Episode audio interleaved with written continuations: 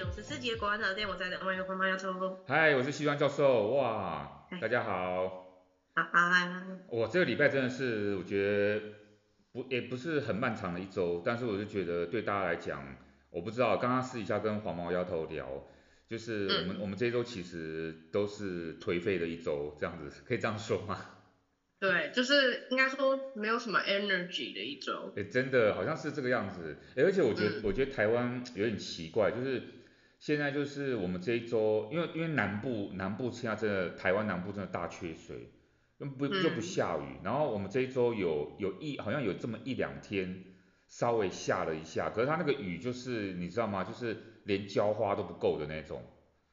啊，真假？就是、就是很很，就是那个水雨水不够不够不够丰沛这样，不是那一种倾盆大雨、嗯，因为你不是倾盆大雨的话，我觉得就水库地方就很难积水。嗯。往年几乎清明时节真的是真的是会飘毛毛雨什么的，但是、嗯、当然反正中南部没有嘛，那北部是有啦，北部是还是有一点点这样子有那种飘雨感这样子。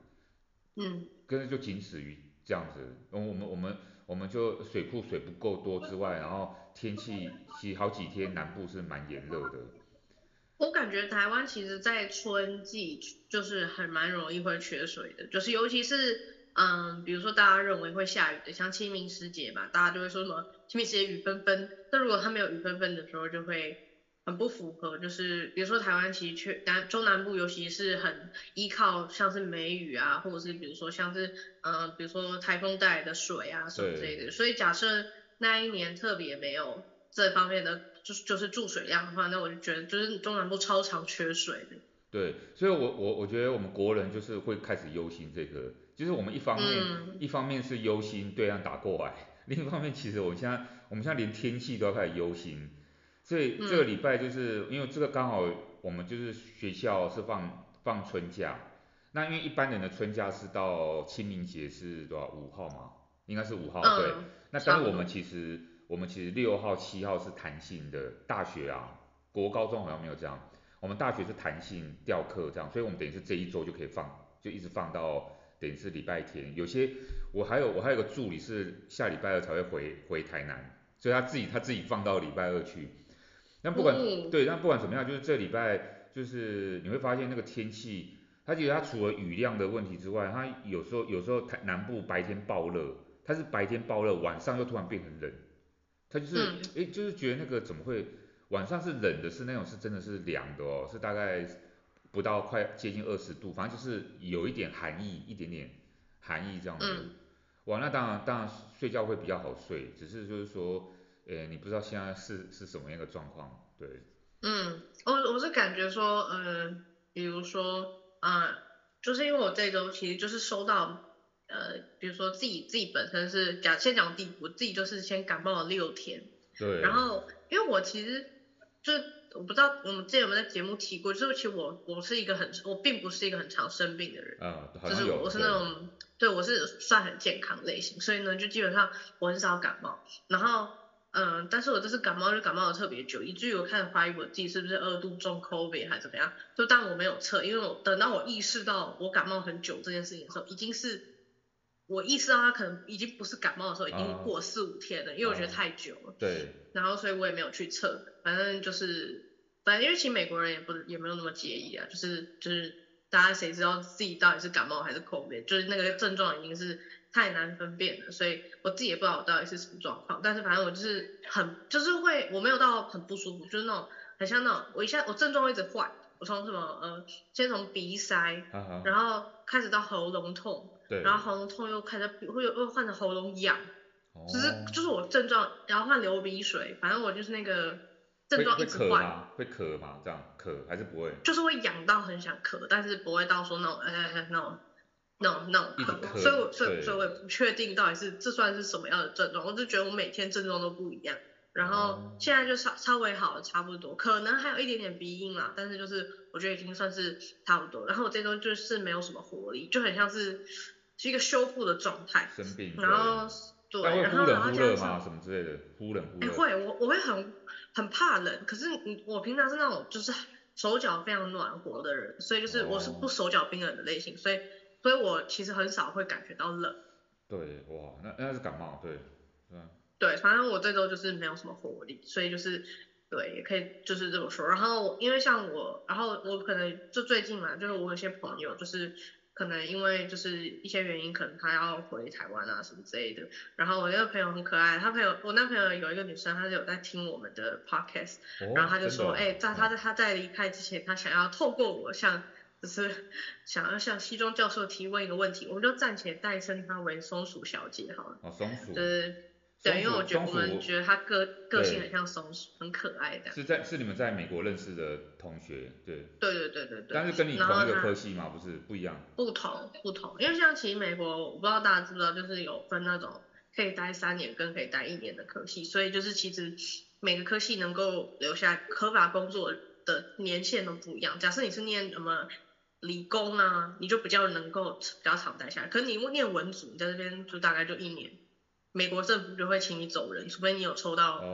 一个、oh, 一个签证，你才能留下来这样。嗯、对，所以我我有一个朋友就是最近要离开，那他就是希望说，因为像就是你刚刚提到，就是有人在问说，就是有关公共的事情，然后就他也是想要问这个问题，他说，哎、欸，最近就大家都很 confused，就是很。不太知道说到底以后会发生什么事情，然后虽然这个问题我们之前在节目中目就是可能有稍微回答过，因为前阵子也有类似的问题嘛，就是大家开始担心看到乌克兰的事情，然后开始担心我们自己，在在可是这个松鼠小姐她就想要再提问一次，就是现在的现在这个状况，就是比如说蔡英文啊这这些事情，她觉得就是真的未来真的可以很安全吗？就是她真的是因为她回去了，她就觉得她开始对于台湾的安全感到有疑虑，她会害怕这样。哇，他这么他这么，这要怎么讲？他这么就是他就是算蛮提早在在担心这个事情这样子哦。那他那嗯，而且他就是每、嗯、他真的是我们就是有在忠实的收听，所以他就是就是很想透过我就问这个问题，然后我就觉得哎，这个问题应该是目前很多人脑中也在默默有时候会闪过一个问题。虽然我自己有分享过我的想法，我是觉得说短期内不会，因为我觉得这成本太大。对。然后。对，但是就很像乌克兰的嘛，大家都认为说啊不会啦，不会啦，啊啊很疯的那个俄罗斯还是照打。对，就是就是说他应应该是说他跟很多人一样，就是在担心说，因为他现在是在担心他自己，假如说他真的要落地归根，你类类似这样，他他要把他自己的重心放在台湾的话，嗯、那他工作上面会不会工作到一半的时候他就他就必须要躲防空洞，类似这样，他就担心这个问题哦。嗯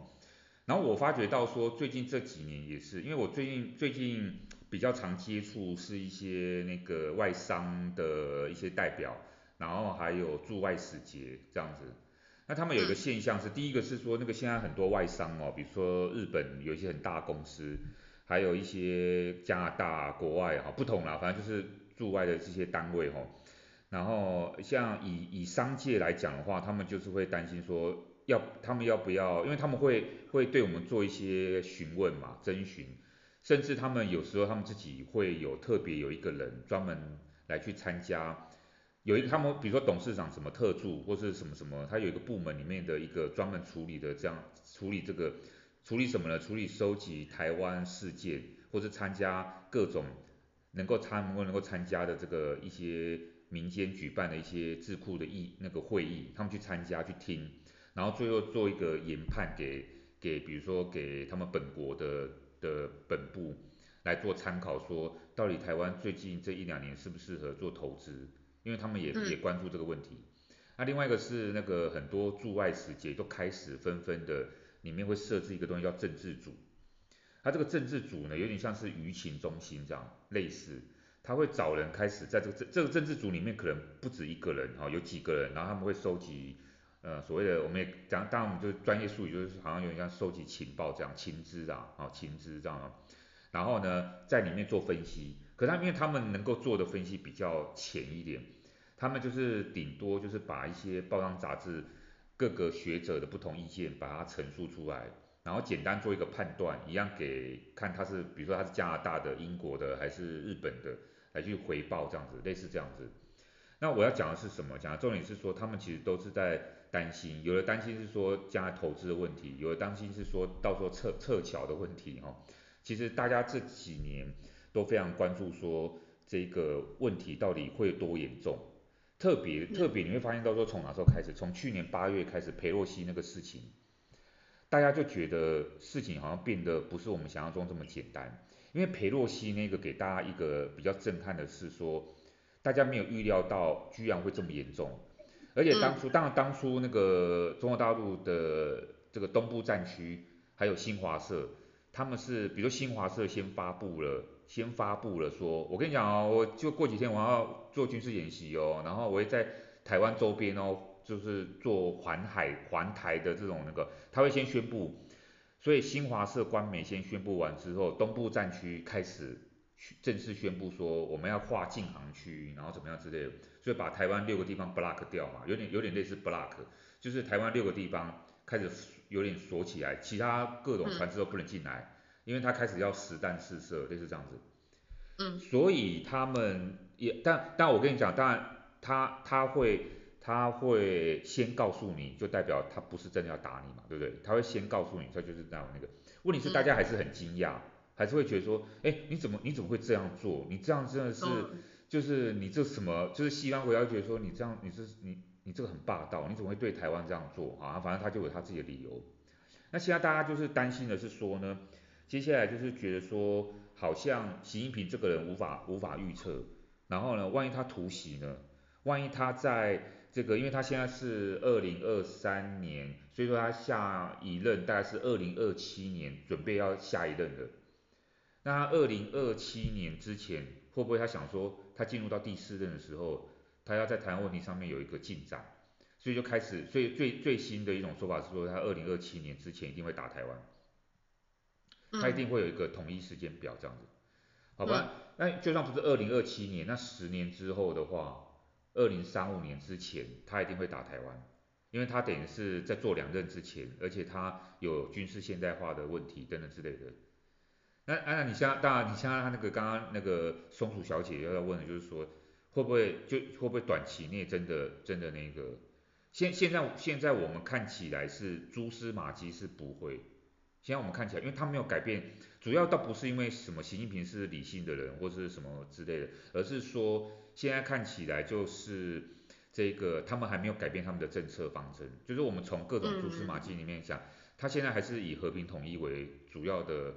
对外的那个主轴这样。那你现在你你现在你现在一定会，你现在当然我们我们我们听众都会怀疑说他讲的是骗人的，我们不相信。那至少至少我觉得。他他要做，他如果今天要突然要改变他的和平统一政策的时候呢，他其实会有步骤，他会有一些蛛丝马迹这样子，所以我我才说，本来这个东西就是一个动态的，所以说我们几乎都一直在观察说，他会不会有什么样的迹象，比如说这个开始军队有呃大规模移动的这个部分，那这个我们是可以从卫星上面看到的。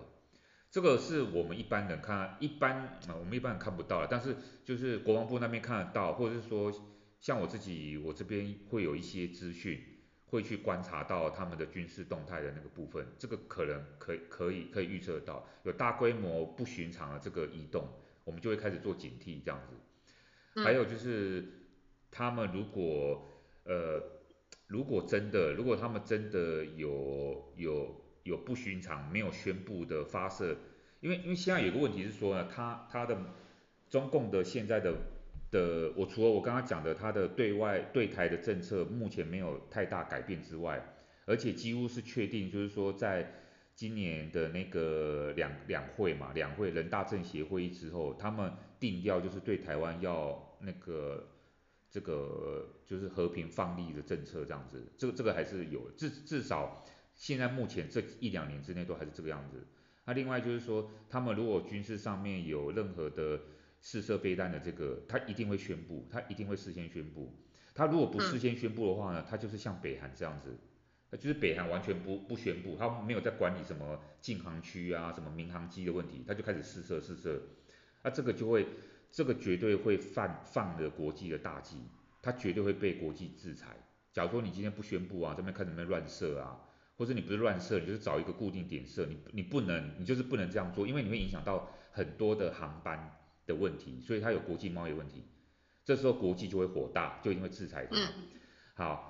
所以你要他到那一刻，他就不宣布，然后直接那个的时候，那当然这个这个是已经非常严重的问题，这已经不是他自己要对台湾来什么做国内的那个，这时候这个全世界都会蛮蛮注重这个问题，所以我这个已经是他准备排挤全世界了。对，所以那个已经是他我们叫做 last resort，就是说对他来讲，他要这样干已经是最后，已经是忍无可忍这样。那好吧，那我们就回到回到另外另外你刚刚讲的问题，当初普丁是不是？普丁就是说他忍无可忍的，他就是那一天他在二月二十三号晚上凌晨的时候，他想说他睡不着觉，他觉得我明天二月二十四号我忍不住了，我一定就是要下达一个命令，就是我开始我就是要去进行特别军事行动。但是即便即便是这样，你看当初普丁是怎么做？普丁其实不是我我开玩笑讲是二月二十三号凌晨他睡不着觉，其实他那不是，他很早就开始做军事部署了，对不对？他就是军军事。那个部队开始大规模移动，在乌克兰的北面、东面开始这样包围，这样子，这是第一个。那第二个就是说，其实普丁那时候要做这个这个这个行为，他其实事先就已经警告过了。他说他说你们不要再你们不要再那个北约东移了。那我们当然会说你没有没有你你那个是你那个都是在在找借口这样。可是毕竟他还是找了一个借口，就是说。他去合理化他的行为，所以一定有一个事情让他让他觉得说，他一直在强调某一个事情的时候，然后你都没有去回应，你都没有去跟他沟通，你没有回应他的这个所谓的安全顾虑的时候，他就会拿这个来去合理化他接下来的行为。普丁是这个样子，所以普丁也不是不完全是他是立即性的这样的，突然有一一夕之间他就去攻击人家这样，也不完全是啊。那而且他还要配合哦，你看，就算你看克里米亚，二零一四年，你看起好像是他，他好像主动做这个事情，还有我们这个二零二二年二月二十四号这个俄乌战争这个，可是那个那个引爆点都是怎么样？都是当地的人去做了一个公投，克里米亚也是啊，然后乌东两个地区也是啊，当地人做一个公投，公投说我们就是俄罗斯人，我们要加入俄罗斯，诶，他就说那好啊，太棒了，那我要去保护这些想要加入俄罗斯的人。这个你看，这个都有一些理由让他去合理化。那我们我们现在就是要去观察说，现在中共到底有没有这些合理化的这个部分？那当然，当然你现在可以看到说，我现在其实讲的有点有点复杂了，因为我我我我的确，我们我们我们简单的回答当然是说短期之内没有，但是当然你知道吗？这个事情绝对不是只是这样这样就可以解决的，他一定要去做这些观察。那你比如说你今天马英九这样子去。他也是一个给对岸一个讯息，就是说，哎，你看哦，台湾还是有一些人，他们莘莘学子，哦，有一些怀念的那种情怀。对，这个这个有两个好处，这个一个，哎，不是说两个好处，这个有两个面向可以看，一个面向是说，它释放出了，就对对岸来讲，它还是释放出释放出了有，就是台湾岛内啊，台湾岛内有一些人其实是爱好和平的，他不是走所谓的激进路线。他不是，对，他不是要跟境外势力像这种霸权啊，美国霸权在那边吃里扒扒外，在那边勾结的，好，他没有这些勾结的台独分子这样。那对于这些人来讲，哎，好像中共会寄予希望，觉得说台湾还不到我们需要用武力的，因为你用武力的话，你武力你试射飞弹什么的话，你你会你会伤到这些和平人士啊。嗯，你今天用武力的话，这些和平的声音怎么样去继续存在？好，他，哎，好像这是一个好好的面向，就是说我们还是需要有这些和平的呼吁，有这些呃马英九基金会的这些人，类似我的意思是这样哈，需要有他们这些声音这样。那啊，当然另外一方一方面比较从不好，比较从不好面向来讲的话，就是对岸就会觉得说，你看吧，其实你们你们说你们有一些政治人物说。什么台湾独立是主流的，然后什么反对中国是主流的，没有啊，其实它不是主流，是你们又在那边那个，其实是还是有不少人是想要呃认同一个中华一个中国的这样的东西，认同中华文化、中华民族，然后认同一个中国。嗯。那所以所以他的确就会造成说，好像对岸会觉得说岛岛内其实不是你们想你们讲的那样。或者台，就是说台湾里面的声音，并不是你们说的都是大家都是一致的，其实还是有杂音嘛。嗯、对于你们那些台独人士，其实是有杂音的。然后就就你知道，他就是好的面向来看是那样，按、啊、坏的面向来看就会就会被被中国利用为是一个正当性的那个。那我们刚刚不是讲乌克乌克兰那个什么公投那个吗？那就是变成说岛内有一些人是想要支持的时候，对岸有可能，我是我只是说有可能，不是说他们一定，就是对岸把这些声音利用为是说，就是来去逼迫你要和谈也好，或是来合理化他将来的一些军事行动。他比如说他要保护这些人，所以我们那时候有提到这个问题嘛，金门如果他们要独立的话，可不可以？或是中共他策动岛内的一些人来去做公投，然后来做这些和平的这些，所以很多那个他就可以去，呃，要么就打认知战，要么就真的去发动这样子的一个东西，然后来说，哎，我要保护他们，因为我觉得他们都被你们这些人迫害了，被你们这些赖清德跟蔡英文迫害了。对，真的，那大家赶，那他们赶快去好不好？他们赶快，赶快，他认同哪里就去哪里。没有啊，当然，当然，但我觉得，我我那天我那天才在才在跟你师母讲，我就是觉得说，呃，我们我们平心而论，就是我我们其实可以理解有很有一些人他有不同的想法，就是他们他们也需要理解说，我的意思是说，呃，比如说你说我们今天举马英九这些人为例，或是很多。比马英九还更激进的人，他们觉得说，哦，他就是要认同中华文化，这个的确是可以理解的，这个这个一定是因为你有有有一些历史上面的因素，或是有一些文化因素，甚至当然是教教育的因素，就是在他们他们受的教育还是跟你们以下、你们后面的人的社会教育不太一样，好，所以说，那那不管这个教育是教的正那个内容是正确还是不正确，至少。他们那个想象嘛，他认同上面，因为认同它本来就是一个想象的东西，他只是当这哪有考据啊？这个你怎么考据？你就是你你你没有要，这个不是一个证明的问题，就是我就是认同，我就是觉得说，我就要认同中华，我要认同一中，而且有一些人是这样，所以我们我们应该要理解他们这个认同的东西。那他们那些认同一中的人啊，他的确他也势必应该要理解不是认同一中的人的这个声音。那这个社会上本来就有各种不同的那个，他们对。对我们现在国家的地位状况有不同的想法的人，那、是不是大家都应该要，呃，彼此尊重那个大家意见，要要，我觉得就是要要和平，要和平相处，这样才对。我们我们也不是说要把他们都赶到哪里去，因为这个也不是这个这个这个地方不是谁独有的，应该是说大家如果都觉得说希望那个在台湾继续生活下去的时候，我们应该是要怎么样方式？大家还是要有一个。我也不知道怎么讲，对不对？就是至至少我觉得在政治动员上面，好像不要不要太去排挤，而是要去照顾少数这个声音，少数少对少数声音他们的利益这样。嗯，可以理解。对，还是这个很难。我这个我我个人我个人的想法是，假设我我觉得我不是我不太确定，因为我知道说民主可能你你会有很多包容嘛，你包容不同声音。所以我其实有时候不是也有人探讨民主的界限嘛？比如说你认为说，啊、呃，他他已经认同到，他已经甚至觉得说，嗯，他当然他想生活在台湾，但是他生活在台湾的同时，他也不介意把台湾拱手让出去。那这对他来说，这算是，嗯，对他对对我们来说，他应该算台湾人吗？还是说他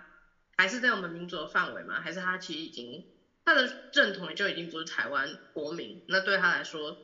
他对这一块土地的民主价值是不是也有参与在其中？他有，应该说他可以算在我们应该要包容的范围嘛？就比如说，好，那像大家可能就比较反感，就是一些比如说有些舔共的人，比如说他们可能他们还是挂着台湾的健保，他们在用，然后可是他们不断的就是可能向外，就是可能把台湾的一些，嗯，比如说希望台湾可以统一啊，然后可能觉得说台湾就是要。怎么样啊？然后怎么亲近大陆啊，什么之类的。可是他们的那个国籍认同，我觉得已经，已经就是完全没有把台湾当成是一个国家了。他已经把它当成一个省份，然后可能他还是用这边的利益在滋养他自己。那这样子的话，他算是我们要包容的一块吗？对啊，所以我觉得这个现在就是，现在这个问题就是复杂在这个地方。其实当初当初马英九他在选，假因为你们你们年纪还没那么大，他们。马英九当初在选台北市长的时候，李登辉有帮他解决这个问题。当初是李登辉牵着他的手，就说他就李登辉李登辉就讲一个叫新台湾人的概念这样子。其实他就巧妙解决马英九是外省人啊，或者说马英九他的这种呃他在统独意识上面是比较光谱偏统一的这个东西，而且他呃香港出生什么的，人家说他什么香港脚，他那时候其实选那个台北市的时候其实是非常辛苦的，那李登辉就就把他用新台湾人这个标志去解套了，导致于说结果就是说他的意思就是说不你不管你是过去你的祖籍啊认同啊是什么的话，只要你是你是住在台湾的，你是住在台湾的，吃台湾米啊什么什么，喝台湾水的，你就是新台湾人，你就没有再分省级了。那这个这个好像好像在最后我就说政治上啊，政治上就是让他变得是比较容易解套了。那当然现在马英九他可能有一个年纪了，他也开始，而且他不用选举了啦，所以说他也没有在顾虑说当初新台湾人这样一个比较融合的概念，他现在就是。又慎终追远嘛，他其实是已经又开始怀念怀念这种，所以他去大陆好像人家拍到他至少有三次快快哭了，就是很哽咽这样子，他就是、嗯、他就是很感动，但是就是说有人会，当然你有人会觉得说他怎么那么爱哭，那你你你你，但呃可是他可是他就进入到那个情境，他就进入到了那个大中华的情境里面，我觉得回到老回到老乡。他就是老乡了，对老乡啊，然后是，所以他七十三岁了，我们我们我们也也，我觉得可以可以知道说啊，反正七十三岁他，因为我我就是我们很多长辈也都是有一个年纪的那个，他们你很难叫他们改啦，他这个东西就是他以前受教育啊什么的，他这个无法改。那你说他们不带不爱台湾吗？倒不是，倒不完全是这个样子，一定是，所以说你就像你刚刚讲这个认知上的差别真的是很很大。好啦，最后回到就是你刚刚我们那个松鼠小姐啊，松鼠小姐她这个东西，我我是我是觉得是不用那么过度担忧啦，不要不要这么过度的惊慌。假如说我觉得你他现在应该要问的问题是说，他想不想在台湾工作？他我觉得他就先纯粹考虑说，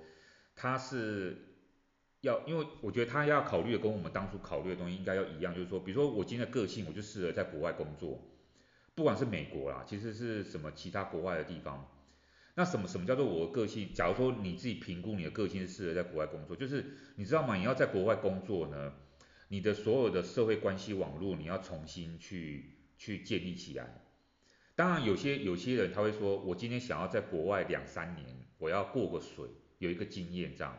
那这个另当别论，就是你最后还是希望回到台湾来工作，就是回到自己的旧的人际网络上面工作。如果你不是这样的话呢，你想要长期在国外工作，那当然。你都必须要好好思考，说我愿不愿意投资在这个社会？因为你知道吗？像我自己之前在国外这么久啊，是有一些机会我是可以留下来，比如说德国我是可以留一直留下来。可是我我那时候已经到了一个瓶颈，我就是觉得说，这个这个，因为你今天留下来工作呢，你是你你你就是拿了薪水，可是你要有人际网络，那那些人际网络，你说有啊，我还是有国外的朋友。可是问题是这个国外的朋友他是真他是真的朋友嘛？他国你知道他们跟我们他们把我们当客人的时候，他会对我们好好的。可是你真的要当朋友的时候，他那个建立的那个时间点，你要打入这个社会，他其实是相当程度是有一些困难。因为因为这个一个东西有点脆弱，是说只要你遇到一些类似歧视的事情的时候，你会开始会觉得说哇，这个社这个这个社会怎么会对我这样？职场上面也好，或是日常生活，你突然被一个黑人在路上骂了，或是被一个不一定黑人啊，拉丁美洲裔的抢劫或怎么样，这时候你就要去，你就你就会有各种不同的那个，你看啊，像那个之前那个奥斯卡那个杨紫琼啊，跟那个谁，就是他们不是用那个，他们用那个，他们这次那个电影什么妈妈呃什么妈妈什么多重世界什么之类的。它里面就是里面男女主角都有得奖，可是他们都是华人，然后他们第一次、嗯、等于是第一次站站上那个奥站上奥斯卡的舞台什么之类，然后我觉得我觉得他们有讲一些话，其实就是都是有点类似，就是就是华人华人怎么样在一个西方世界里面打拼的时候，他其实是很困难的，他不是你想象中那样，就是说真的他们是一个平等的世界，然后他们这讲那些平等都是假的，其实那个他们还是有很很严重的种族歧视问题这样。的时候，就是你自己怎么去想象，你你你你适不适合在这个，因为你要开始很多习惯啊、讲话方式啊，都要都要都要融入到这个社会里面，你有办法吗？那这第一个问题啊，这个是说，就是说你想不想，你想不想把你自己接下来的时间贡献给台湾吗？如果你你想的话，你会发现到时候台湾没有像美国那么进步，很多地方还是很乱呐，很多地方还怎么样？假如当你开始在那比较的时候，你会发现到说，比较完之后，你还愿不愿意在台湾来工作？如果你愿意的话，你就不用想那么多，你就是在台湾开始，因为你要开始去累积你的人脉啊，累积你的工作经验的话，你就不能一直换，所以你决定在台湾工作，你就在台湾工作。那因为你就把它当做是你觉得你想要奉献这个地方，奉献这个地方就不管它有没有战争啊，因为它今天不管发生什么事情，它今天就算发生了很多金融呃什么风暴危机或是怎么样。毕竟你就是你就已经下下定了决心的话，你当然你你如果愿意在这个地方奉奉献的话，我觉得就是就是就是就这样一直下去，就没有没有什么好其他考虑的部分。嗯嗯，这就是非常过来人的一个一段话，啊、因为就是该怎么说，因为很多人都会从像年轻人嘛，可能我们思考的角度是比较。自己自己的一个看法就是哦，可能我在哪里工作，比如说薪水啊、待遇啊什么的。可其实我觉得有时候更深层的是，假设我已经觉我已经知道我可能未来在哪里，那关于贡献、关于人际网络、关于这块地方、关于你对你所在地方的那种归属感啊、情怀啊，我觉得有时候是我们我们比较没有去想到的地方，就是我们可能会，因为我们我们会觉得说选国外可能。大多数是因为想要赚钱嘛，就不会说是说是因为喜，很很少听到有人就是很喜欢这里，所以留下来。就你想要有一个好像感觉有一个更好的生活品质，而且哎，你跟你的亲友讲说，嗯、哦，我在国外，我在美国工作，哇，很好像很，哦，就搞厉害呀，哇，我我怎么听就搞哎，你个在国外读书工作，啊，但是人家都不知道我们在国外都是，你知道吗？就是很其实是蛮辛苦的，都很很多苦都要自己吞下来，然后你还被歧视，对这些这些东西。当然当然有一个有一些 balance 的方式，有时候有时候你比如说你在台湾是做比较是贸易国贸的，或者你是做呃国际公国际那个国际公司的一些职位的时候，你很很多时候其实你是在很多各地跑的，你不你就是你在台湾工作不见真的就是人就是真的。定在台湾工作，你如果是做那种国际性的那个，你还是可以常常到你喜欢的国家，或者是说到国外有有有很多这些经验，这个倒没有排斥，没有没有没有互斥嘛，对不对？所以说就看你朋友到时候找的工作性质，他可以从工作性质里面去做一个平衡，不见得就是说好像真的就是，比比如说你不要做你不要做太传统产业，或者说即使传统产业它现在也非常国际化，它也会常常需要去跟美国。到美国参展，然后跟美国做一些联系，做空中飞人，哎，那你还是会回到你你喜欢的那个，就是你知道来来去去，有些人就喜欢一下子美国，一下子台湾，一下美国，这样是很换来换去。对，就是不知道看他到底是需求怎么样，他的他的个性啊，或者他到底想要的是什么，他可能要要厘厘清一下这样。嗯，我觉得确实啊，就是因为不管不管今天是不是在哪一个国家，就是假设有一天会回到台湾，也应该是假设对于这段这块土地的情怀，那就是已经不管它未来会怎么样，应该说应该说，我觉得整段话总结来说，我觉得就是应该说战争这件事情发不发生是一个动态的平衡嘛，有时候你你就一直我们台湾一直维系着一个平衡。跟对岸之间，然后有时候这个平衡会稍稍被打破，但是你说引发的效应可能可大可小，有些有时候就可能他军机又来绕一绕啊，有时候又是他要要假装在那边演习啊什么的之类的。可是哪一天如果真的擦枪走火好了，然后发生了很严重的变化等等的，可是这些东西也都是可能预测完的当下很快立即就发生了。就比如说你你你发现那个蛛丝马迹，可是你已经。也已经很难去预防预防，就比如说他部署，你会发现他部署，可是他部署好，他立刻就打，那你也在你犹豫的当下，他可能就已经完成了更多的事情，那可能你要说逃出去吗？可能也也来不及，等等的，就就我觉得你在哪一块土地生活，你就要有点与他共存亡的感觉，就是已经，就虽然大家都觉得在美国很安全，但我有时候也觉得。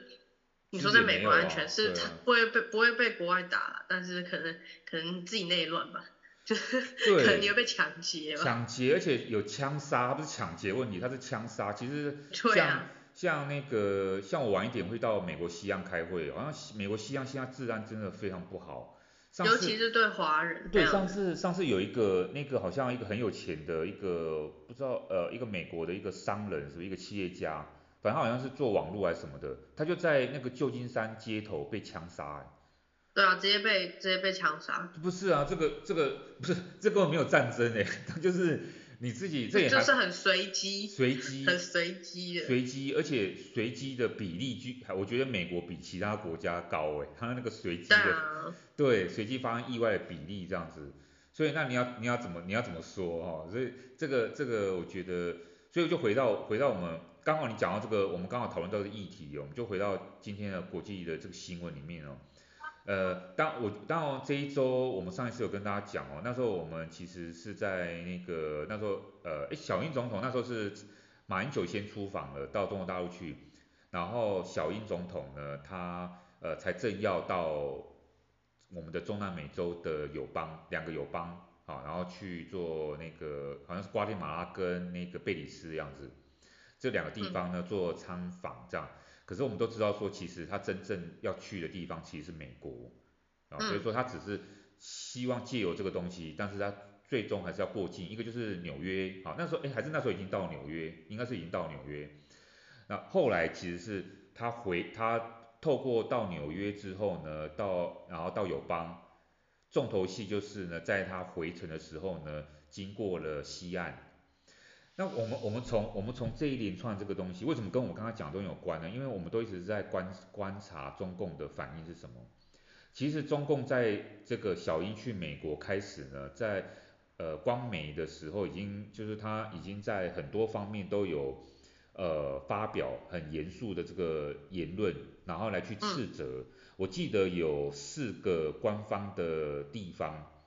呃，我这我这边呃有没有详细资料？一个是呃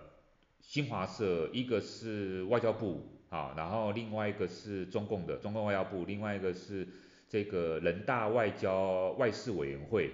然后呢最后一个就是呃解放军的这个的公报里面，大概是这四个地方同声的严厉斥责。这个小英的这个对外的这个什么勾结，它叫做它叫做它叫做防，它叫做串串美是吗？啊，反正他用一个词，就是他借由访问美国，其实是在那边做，我不知道他这个串美串逃的串，我不知道他用串美这个是是什么意思，这样，反正就是跟美国这个霸权势力勾结，他就是同一时间有四四份的这个声明出来，都是在骂小英的的那个。但是我们都一直在观察，就是说他到底会，因为他说，如果你小英真的跟这个麦卡锡见面，然后呢，这个发表了这个演说，我们一定会用最严厉的这个呃方式来做回应。所以我们就一直在观察到底是什么样严厉的方式，这第一个哦。第二个是你会发觉到说这一次这个小英呢，她不管是去纽约还是到那个。洛杉矶的这个雷根总统的图书馆跟麦卡锡见面，也就是美国的众议院的议长，这个新上任的众议院议长哦，其实美方都相当的低调，因为据说，据说，比如说在纽约的时候，我们那时候好像有稍微提及，本来在纽约是希望有一个记者会，但是没有，然后他跟谁见面呢，都是比较私人行程的，所以说你会发现到说小英。在国内的新闻里面，他有去呃拜，他有去鼓励哦，给我们一些这个新创产业，在纽约的新创产业的一些这些企业家哦，小中小型企业啊，对，加油。但就大概是这样哦，大概是这样。其实他并没有呃什么样特别公开演说，他有他有一些记者的简单的简单的访问，让小英说几句鼓励的话。可是这个都是安排好的，嗯、就是小英知道说，他有些人他不能讲，他不能趁着这个场合去讲一些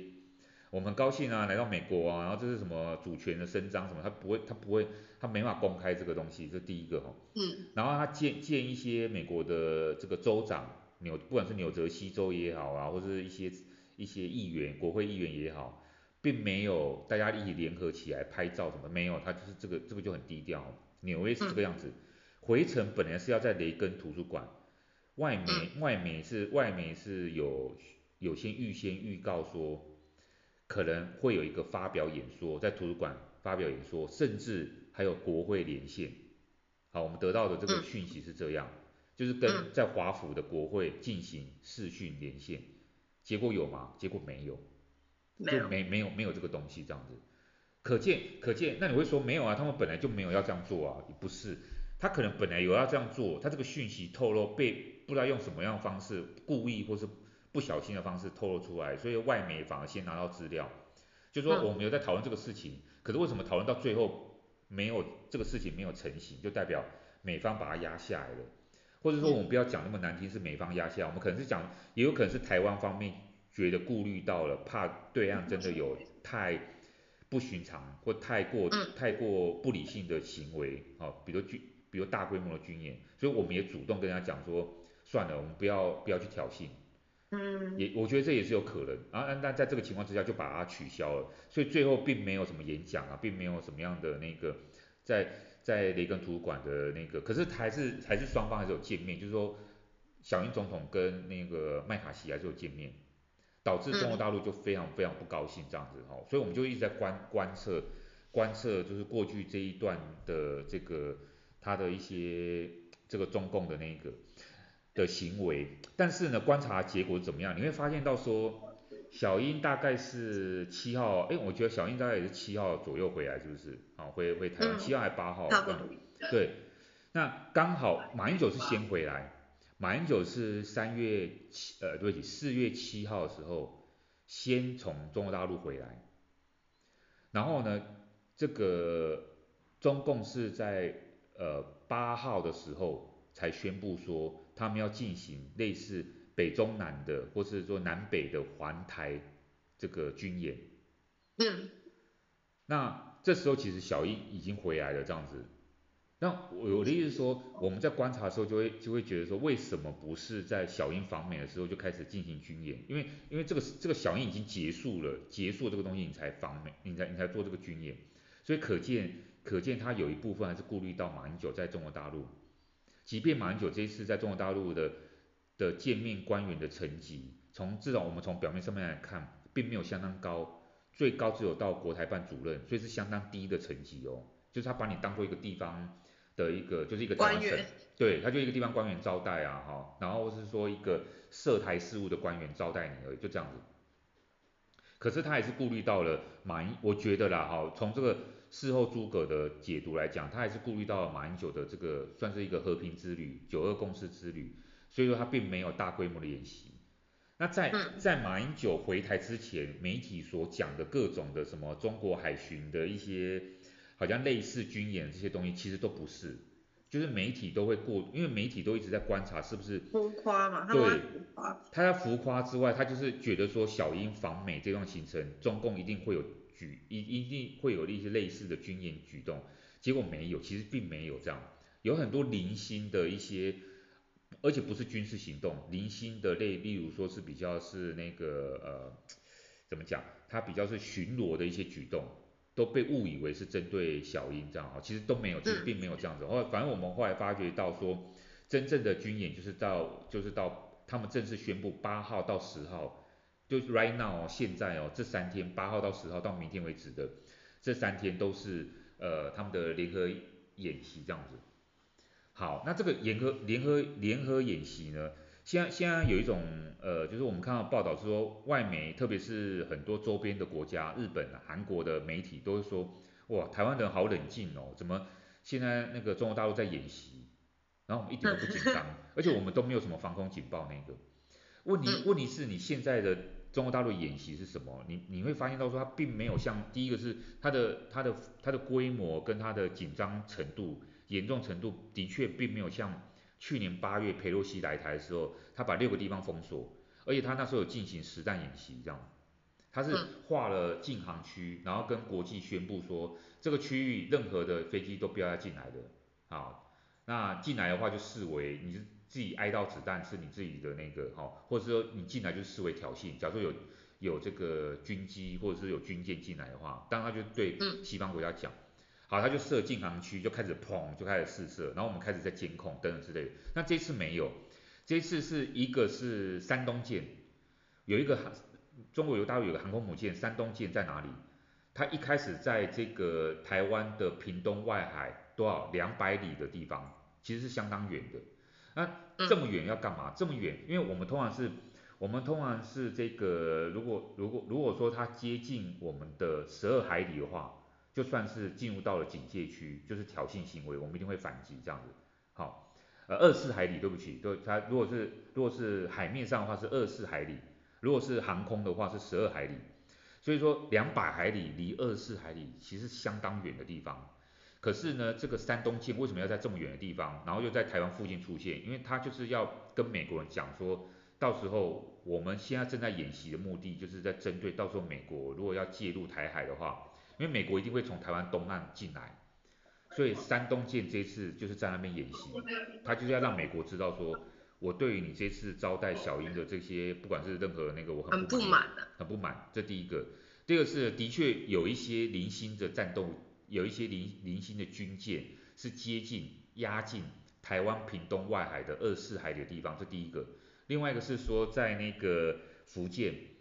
平潭的地方，还有另外是广东，我们发现到说有火箭炮，有火箭队哦在那边，他们架设火箭炮。好、哦，那目前呢没有看到他们要做试射那个，他们就是开始军队有移动，可是他并没有做那个，这就是这就是他们现在在做演习的规划这样子。一个是在屏东外海，有二十四海里接近的地方有军舰，另外是两百海里的这个航空母舰，还有一个就是我们刚刚讲的福建跟这个呃广东有这两个地方有，但是但是有没有有没有有没有设飞弹？没有，他没有他没有像上次一样设飞弹，而且他有没有把台湾的哪一些地方封锁起来？没有，国际航道也没有封锁，所以说目前这个演习看起来就是在做一个威吓，它是一个非常纯粹威吓。它就是要让你知道说，它要吓你，但我们不是说，我们不是说它是纸老虎，它其实是它不想要把这个战，他不想要把这个严重性扩大，当然有很多原因，包含马英九才刚结束和平之旅之外，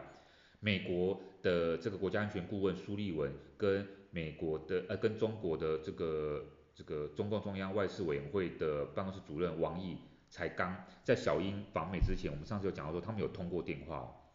其实他们有做一定程度的沟通，所以说中，所以说中方有让美国人知道说他会把这个事情弄到多严重，比如说在军事上面有多严重，外交上面有多严重。嗯，外交上面你知道多严重吗？我们看到说这个小英跟麦卡锡他们见面之后呢，开始中共寄出新一波的制裁名单，就是台独制裁名单名单。嗯，其中一个最重要，我们大家媒体看到就是那个我们的驻美代表肖美琴她的家人。家族只要跟她有关系的，终身不得进入到港澳地区，不得什么投资那个港澳啊大陆的事事务，他就进行这个叫做台独人士的制裁。好，这是针对这些台独人士、萧美琴这些东西这样哈，就是你在协助你在协助蔡英文这个。啊，他们叫做呃台独头目，壮大台独事业。对，你这你这个就是被制裁，就是这个外交上面有有到这个地步，有制裁，然后呢有我们刚刚讲到四大四大公报联合发布声明，来去、嗯、来去这个诅咒咒骂台湾跟美国，哈、哦，就是这样子，哈、哦，类似这样，这个外交上面，然后呢军事上面就现在我们看到这样子，这三天的演习，嗯、但是并没有实弹，嗯、目前我们至少。没有看到有实弹演习，你说有，你说有到非常严重吗？它不是真的完全在针对台湾，他这一次就是在针对美国的部分，他他就是会有这些动作。那那我们能不能，就是说我们现在总结，就是说你能不能把这个这些中国大陆的动作视为是啊，就是反正他就是玩假的啊，那我们也我们不是在讲这个东西，我们是说他并没有像媒体讲的这么夸张。是没有错，因为因为媒体它一定要有一个销售量，它这个一定要夸张。可是我们现在看到的是并没有这么夸张，因为你会从很多的蛛丝马迹来判断，他不是真的要打你，但是他会有一定的政治目的，他就是要去震慑，他威吓，啊，他要让你以后不要再这样做，因为如果你以后再这样做，他可能会有下一步更严重的，比如我们刚刚讲那个军舰迫近台湾。屏东外海周边二四海里，他压二四海里的意思是说，你看哦，今天它只要进入到二十四海里以内，国军国军要做的第一个的判断是要不要反反击，要不要发射炮弹反击。嗯，这就是你的抉择了。那那那你这个抉择一定是三军统帅要下这个命令。嗯，对啊，那你你要怎么办？因为因为他像是压境，压境你只能压，他压着二四的话，它压线，压线压线不代表说它不完全进来哦，因为它有时候它可以进来又出去，进 来出去，那你要怎么办？他如果真的突然进来出去的时候，他如果跟你玩这种手法，你要发射还是不发射这个反击的火箭炮或什么之类？嗯，这就很难。对啊，如果你真的擦枪走火的话，那这这个就是他就会说是你挑衅。对。对，所以说。所以其实这种东西很难轻举妄动，我的只能这么说。对，没有错。所以说就是现在就是有有有有这有有这样一个有这样一个情况呢，就是大家都在这个边缘在玩哦，更不用讲到这一次，其实好好几次他们中国大陆的军机跟他们的一些这个呃军舰，他们就是超过了。我们的西岸是跟他们台湾海峡有一个叫做海峡中线，过去有一个默契，嗯、这个海峡中线也被打破，他就军机开始开始穿越海峡中线，然后当你跟他讲说有海峡中线的的共识的时候，他说没有这回事，就是台湾海峡是内海，台湾海峡是我们的内海，没有。我想怎样就怎样。对，他没有一个中线的那个，因为你这个默契，因为他他就觉得说九二共识不是一个共识吗？你自己要打破了，那我现在海峡中线打破了。他开始玩这些招数的时候，你就要去，呃，我们就会有一个兵推嘛，你就要去，你要去想象说，如果他这样做的话，那好吧，那那我下一步应该怎么回应？其实你每一步都要想好，那你每一步都牵动到了跟美国的关系，因为你又要跟美国人商量，假如他真的到下一步，我能不能真的去反击？你这个你这个其实还是要跟美国人沟通的，因为你只要反击的，发生战争的，美国到底要不要救你？的后果你要先沟通好，不然到时候你出事了，没有人可以帮你。对，你现在你现在到底要把美国跟日本怎么样把它拉下水？他们又不想被你拉下水的时候，那有、嗯、有很多地方要考量，这个都很这个就是这个比较细部的问题了这样。所以我觉得、嗯、我觉得的确刚好这这一段这一段时这个礼拜来讲，其实对很多人来讲其实就是一个春假。的时间，大家就去户外啊，然后那个开开心 心。对，其实我们其实我们都有在在做密切的监监视啊，就是我们、嗯、我们其实也是在做这个分析。目前看来大概就是就是这样子的哈，就是小英这一趟的确他并没有，我我觉得就是说小英这一次的这个没有太大的，我们从国人的角度来讲，你说他跟过去马英九还有陈水扁出访有什么太大不同吗？没有。所以这次中共的反应是的确有点过度了，你知道吗？小英到纽约、到加州都离华府非常远，而且纽约跟加州过去以来，马英九你没有去过吗？你都去过，所以或者陈水扁啊，不要一直讲马英九，就陈水扁、马英九都去过。所以其实我们跟我们这次小英的旅程，他没有特别跨越红线，就是说跨跨越红线，就是说没有跨越老共他不准许的地方，唯一一个就是跟麦卡锡这个人见面。嗯，那对美国人来讲，为什么他的国会议长不能跟跟他的访客见面？他就会觉得就是没有什么不行啊。对，就是他是在他国内见面啊，他是在他领土里面实行他的主权那个，他就是好，那反正反正反正北京说他就是不他就是不行就是不行，这个就是一个他他认知的他的那个，于是他就、嗯、他就我们刚刚分析的这些举动。嗯。确实，我就觉得说啊，就是嗯，可能因为因为媒体嘛，因为大家就是你知道，通常我的朋友们也都是看新闻，然后就会开始产生恐慌，然后就跑来问我，所以我觉得可能就是媒体他为了有时候他他他也是就是看一下有些征兆，他就会连接到大概是因为什么事情。可是其实你如果以长期的动态来看的话，其实这些事情都不是针对于。呃，不是他们所他们想的，就是因为这件事情触发这么多严重的后果，就是没有那么严重。就是放开时间调长长的来看的话，其实这个整个过程是没有到让大家觉得什么什么说什么一触即发啊，或者说什么非常紧绷啊，或者什么。虽然他们这次的反应是有点过激，没有错，但是目前是还没有逾越过呃大家所谓的可能，比如说开战啊，像的绝对是没有到这种地步，所以。目前来看的话，我们的评估应该是不用太太担心。当然，这是一个动态过程，你也没有办法确保说未来会发生什么事。但是，就是以目前短期来看，真的是不会有这样的问题感觉啊。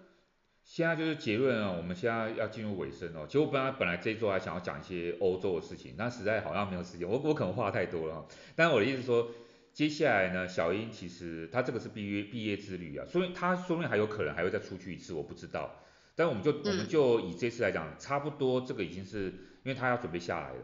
现在呢，各个党，民进党都已经总统候选人就就已经抵定了哦，对不对？所以呢，然后现在接下来就算国民党的，国民党大概六月之前会确定好，明年的这个应该是三月是不是？明年三月我们又会有新的总统出来，所以在这一段期间之内，开始接下来所有焦点就是在国内选举了，因为对岸也会开始注意到说，到底你国内选举选了谁，你的民意走向，民意走向哈是往。一定是一定是国民党那边一定是基本上是往和所谓的什么两岸和谈什么反反正 whatever 这样的那个，啊民进党一定是什么主权什么这个一定是他大概是类似这个样子，所以他会开始观察民意走向，然后看这个状况来去调整他的对台政策，甚至他一定会主动啊，他一定会主动有很多的来去跟台湾有识之士的交流，然后跟工商企业界的沟通，因为现在要开放了。他一定会让很多的人进入到大陆学子，不管是做生意的啊，然后呢念书的啊，什么，他已经开始会开放，好、哦，这些透过这个东西来去影响台湾人对他们的这个两岸关系的看法也好，或是对他们看法也好，这个都这个都会有。可是的确的确，下一次的危机发生就是在到底我们这个到时候新上任的这个总统他是什么样一个主张，他在两岸问题上面是一个什么样的主张，会不会有更让对岸没办法接受的言论，当当然，我觉得，我觉得，我觉得我们我们很多人一定会想说，啊，我为什么要讲一些他可以接受的言论？这个这个这个当然是一个问题，就是我想要讲什么就讲什么，为什么要那个？好，那就是另当别论，那就另外一回事。因为因为重点是看你要怎么样去处理好这个关系。中美之间呢，他们有一个词叫做管控分歧，就是你跟我之间虽然说对于台湾问题或者对于北韩问题对什么我们有不同看法。但是我们可以管控它，管控分歧。那管控的方式就是我们要对话，我要跟你聊天来去沟通。啊，啊沟通完之后还是没有结果没关系，但至少我们沟通过说，哎，我我们的最低底线是怎么样怎么样，你不要你不要你不要做超过那个底线，这叫管控分歧这样。好吧，那现在到底两岸之间有没有办法去管控这个分歧？先先把管先把这个分歧管控好之后，再来谈其他那些所谓的。一个更敏感问题，或是甚至先搁置，嗯、我不知道。这个这个大概就是明年三月之前，我觉得我们都要注意的。这个这个有很多的，有很多的这些呃风险啊，不安全感啊存在。确实确实，我们跟对岸永远是一个议题，永远是一个嗯、呃、动态的平衡、难解的谜题，跟一个值得探讨的一个小问题。对。然后大问题。对，那领导人怎么？未来领导人啊，或者是现任领导人怎么去跟对岸互动，嗯，应该会是也是我们会一直去关注的一个话题啦。因为这就是有时候我觉得两岸那个关系也是很微妙，就跟我们跟美国关系一样，有时候也是很微妙。是啊。对对，所以就是如果就观众朋友们对于像这类问题，就是还有任何的问题的话，都可以呃来问我们，我们也很乐意为大家解答。那。就是也非常感谢，就是松鼠小姐的提问，让我们有，对，对，我们有一个丰富的一个议题可以跟大家讨论。我也知道说大家可能最近真的有在关注这一类新闻的人，我觉得完全是海，我觉得有时候会发现海外的朋友有时候更更关注，哎，就是比如说像我同年纪的朋友，他们可能在台湾就是开在可能出国啊，开心玩啊，就是享受这个假期或者什么的，就是可是像我们很多海外的朋友是。还蛮常在看台湾新闻的，然后会 很关注就是台湾的安全。虽然即便没有住在台湾，或者是没有在台湾工作，但就是感觉大家是心系着就是台湾，然后也特别容易去关注到这样这种安全议题啊，这样，所以就觉得说其实这样也好，就是不管我们在哪里，都对这片土地有很深的关怀。我觉得这样是。嗯，就是很好的，就代表我们对他是有认同，而且是有感情的。然后也非常就是谢谢松鼠小姐的提问，那希望有同样一类观众朋友们，就是也觉得你们的问题有受到解答。那么我们也差不多要告一个段落了。那今天第九十四节播放呢，就在这边跟大家说拜拜喽，拜拜。拜拜。